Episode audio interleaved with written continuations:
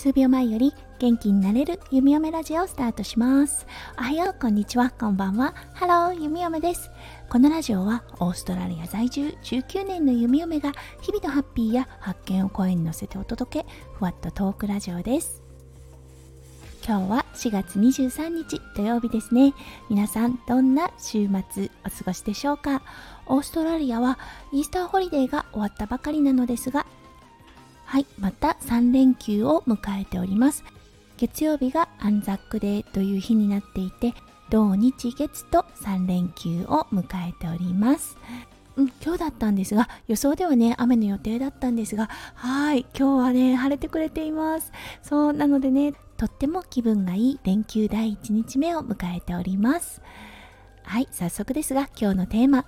昨日のツイッターにもつぶやいたんですがオーストラリアの対コロナ政策大きな変化の発表がありました。今までワクチンを接種している人接種していない人の間には大きな壁があったんですね。到着時に指定ホテルでの隔離が必要だったりとかですね。そうそれが今月末において全て廃止という形になりました。うーん。最近では日常生活でワクチンパスポートの提示っていうのはほとんどねなくなっていたんですがやはり国際線のね飛行機等では確認の作業があったようなんですよね。やはり海外からの渡航となるといろいろな書類等を提出しなければいけないような状態でした。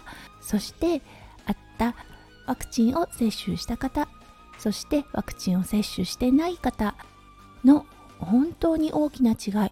うん。それがね撤退されたっていうことでやっと前の生活に限りなく近づいてきたような気がします。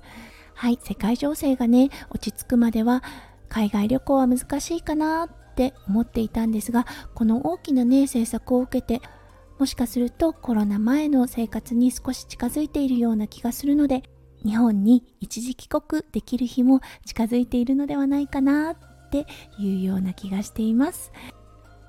2020年2月に息子くん初めて日本を訪れました。そうその時は息子くん生後4ヶ月でした。はい、うん、そこからすくすくすくすく成長してくれて今は2歳半ということでね。もし日本へのね帰国が叶ったらおばあちゃんとっても驚くだろうなって思います。それを考えるだけで心がワクワクしてしまいます。はいそれでは今日はオーストラリアが大きな決断をしたというお話をさせていただきました。今日も最後まで聞いてくださって本当にありがとうございました。皆さんの週末がキラキラがいっぱいいっぱい詰まった素敵な素敵な週末になりますよう弓嫁心からお祈りいたしております。それではまた明日の配信でお会いしましょう。数秒前より元気になれる。弓嫁ラジオ弓嫁でした。じゃあね。バイバイ。